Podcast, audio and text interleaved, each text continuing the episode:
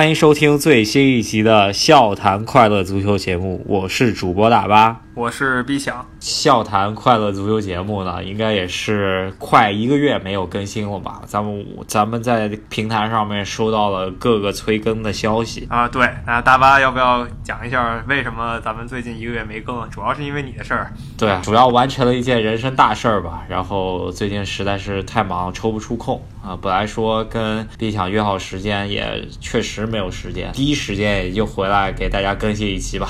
啊，对，那我们祝贺大巴完成了人生的重要大事儿。那我们这个今天我们这一期节目呢，主要想讲讲这个周末的中超联赛，因为实在太刺激了，有两场超级对话。对我原来以为就一场嘛，大家都都在关注谁争冠，对吧？就是上海上港对广州恒大。我这次回去也是看了一看了一场上海上港的主场比赛。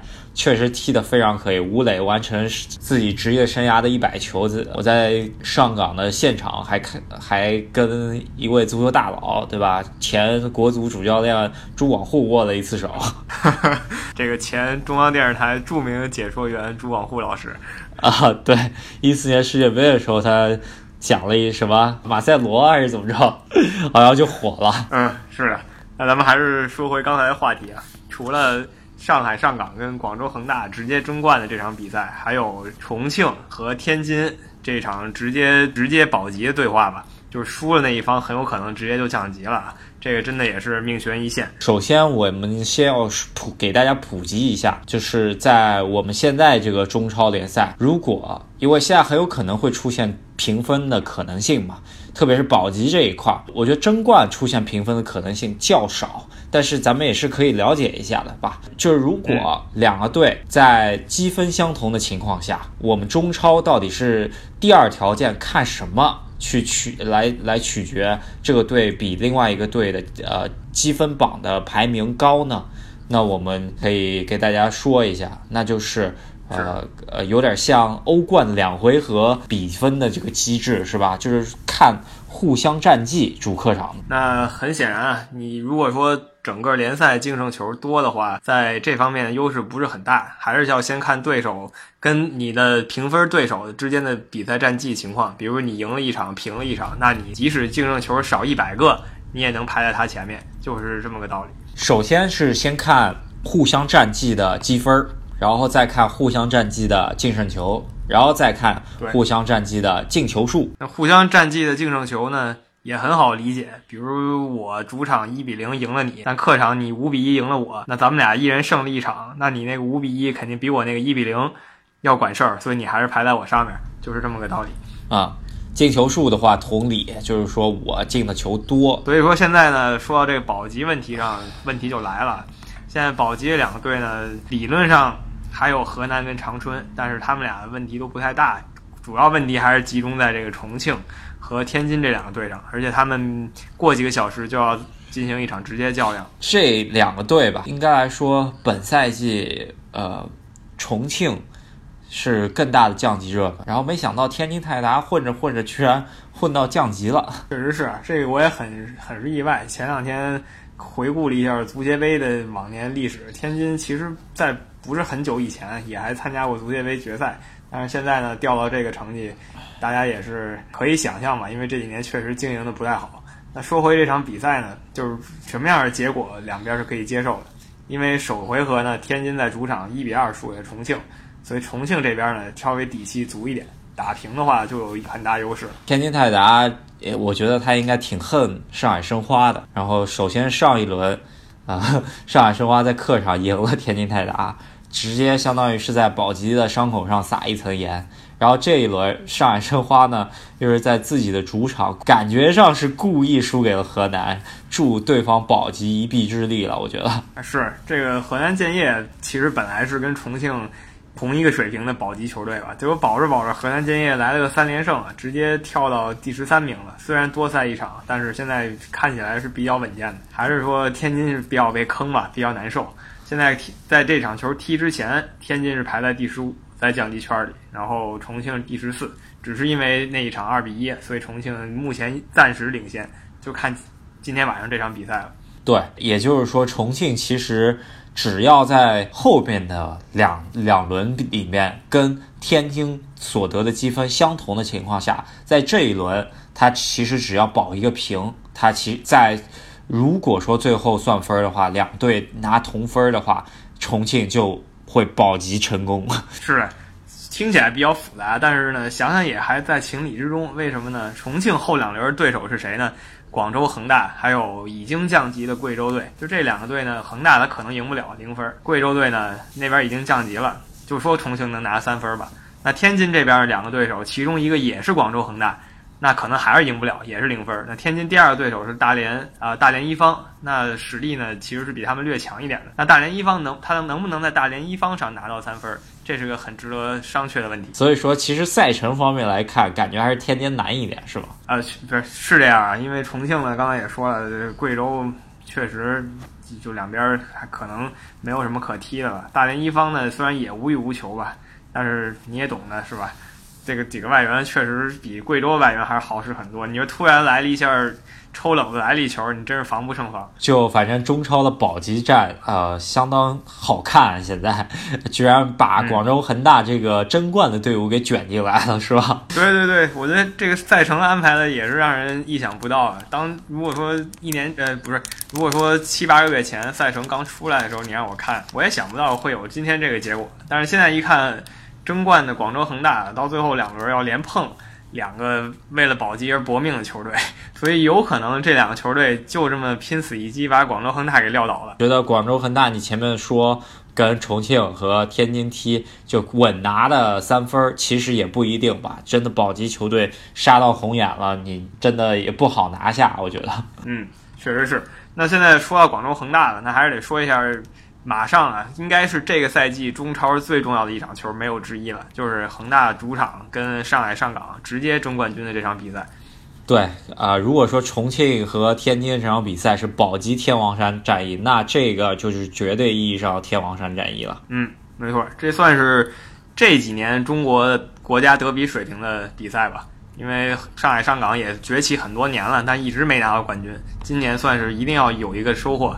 恒大呢也要捍卫自己这个连呃 N 连冠的伟业吧，就看几个小时以后这场球了，真的是吸引了所有球迷的注意力啊。对，啊，这场这样子的对决在去年的比赛中间应该是上演了，我记得印象中间一共是去年的呃中超亚冠及足协杯的赛程中间应该是上演过了五场对决。是这样的，因为他们联赛嘛两场，亚冠又两场。再加上足协杯是吧？所以这个是比比较少见的情况。那换到今年来呢？去年那五场球可能都没有今年这一场球来的更激烈。说说这场球吧，如果说上港能赢，那他们基本上就捅破这层呃这层窗户纸了。如果赢了的话，就领先广州五分，冠军呢手拿把攥。啊，首先先讲一下上港状态吧。呃，在比赛前吧，呃，可能三轮以前。大家可能更看好广州恒大，虽然上港那个时候领先的优势还挺大，有差不多呃四分的优势吧。然后后来上海上港就在客场，呃没有拿下江苏苏宁的同时，然后广州恒大最近发力正猛啊，特别是那个广州塔塔利斯卡是吧？最近真的是有点。神有如天神助吧，这个状态，这个挡都挡不住。所以说，就所以才有了今天这个局面。其实你要说两个月前或者一个半月以前，我甚至觉得上港几乎稳了。但是恒大呢，通过夏天一波补强，直接又跃到了自己原来的水平线上。那如果说刚才刚才也说了，如果上港赢了，那就没什么可说了。如果恒大在主场赢了这场比赛的话，他就领先上港一分，那上港就得跪求刚才说那两个保级兄弟把恒大搞一搞了。然后广州恒大最近的状态真的是如火如荼啊，呃，最近。主要还是刚刚 B 强所说的引进的两个，一个是现役巴西国脚吧的主绝对主力，然后还有一个这个状态看上去应该也是快要被巴西国家队招去了吧？是在广州恒大基本上场均一球啊，十十五场比赛十四球，还是十四场比赛十四球，就看他们能不能对上港上港啊，上海上港延续这个状态。当然你说这边进攻这么火。上海上港吴磊呢，我感觉都快场均两球了，是不是？这个赛季吴磊居然。应该是要打破多少年以来中超的射手王都是外国人的这个历史记记录吧？其实也是挺耻辱的一个事儿。但是吴磊今年看上去就这状态也是非常火热。他现在呢进了二十五个球，联赛还有三轮，甚至说这赛季进三十个球吧都不能说是妄想，也不是真不是不可能，因为他有一这赛季也上演过一场进四个的事儿，所以说三十球可以期待一下。对。呃，两队首发吧。我觉得外援方面，嗯，上海上港应该还是会采用他们巴西前场三人组吧。我觉得麦哈麦多夫应该不太容易会被这个时候轮换上场。然后恒大这边也没也是一样啊，巴西三人，所以说白了就是三个巴西人加八个中国人，两边全是这样，所以场上就是十六个中国人加六个巴西人耍呗。啊，差不多就是。中国国家 A 队对中国国家 B 队，然后再加三个准国脚的巴西人，可能广州恒大的质量稍微差点吧，两个没进过巴西国家队，然后这边的话一只有一个没进过，那个上海上港这边一个没进过，另外两个进过巴西国家队，但是恒大那个巴西国家队的。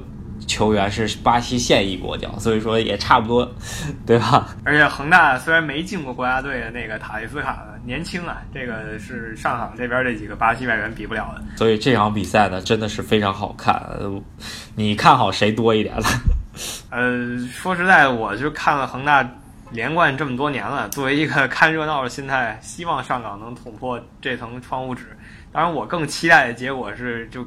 更乱一点儿，打个平局，然后两队继续保持这个分差，然后再通过最后两轮再来一个刺激点的比赛，决定一下冠军。当然，上港球迷不会这么想，广州球迷更不会这么想。我觉得我个人看好平局会多一点，因为我觉得上海上港，呃，在客场应该是不会拉出去。跟别人死死命进攻，应该是打防守反击型的，特别是利用乌磊这个快的快点吧，然后打反击效率挺高的。个人觉得吧，这场比赛只要上港能够打平，应该冠军百分之可能九十五应该就是上港的了。那这一场还有一个很值得说的地儿呢，就是中超联赛这么看下来，防守最好的球队是上海上港，目前只丢二十五个球，防守第二好的呢是广州恒大，然后只只丢二十八个球。那进攻呢，正好换一个个儿，恒大进攻第一，上港的进攻第二，所以说这两个队是名副其实的中超的制霸的球队，所以说可以看一下到底谁的这个综合实力更强一点。目前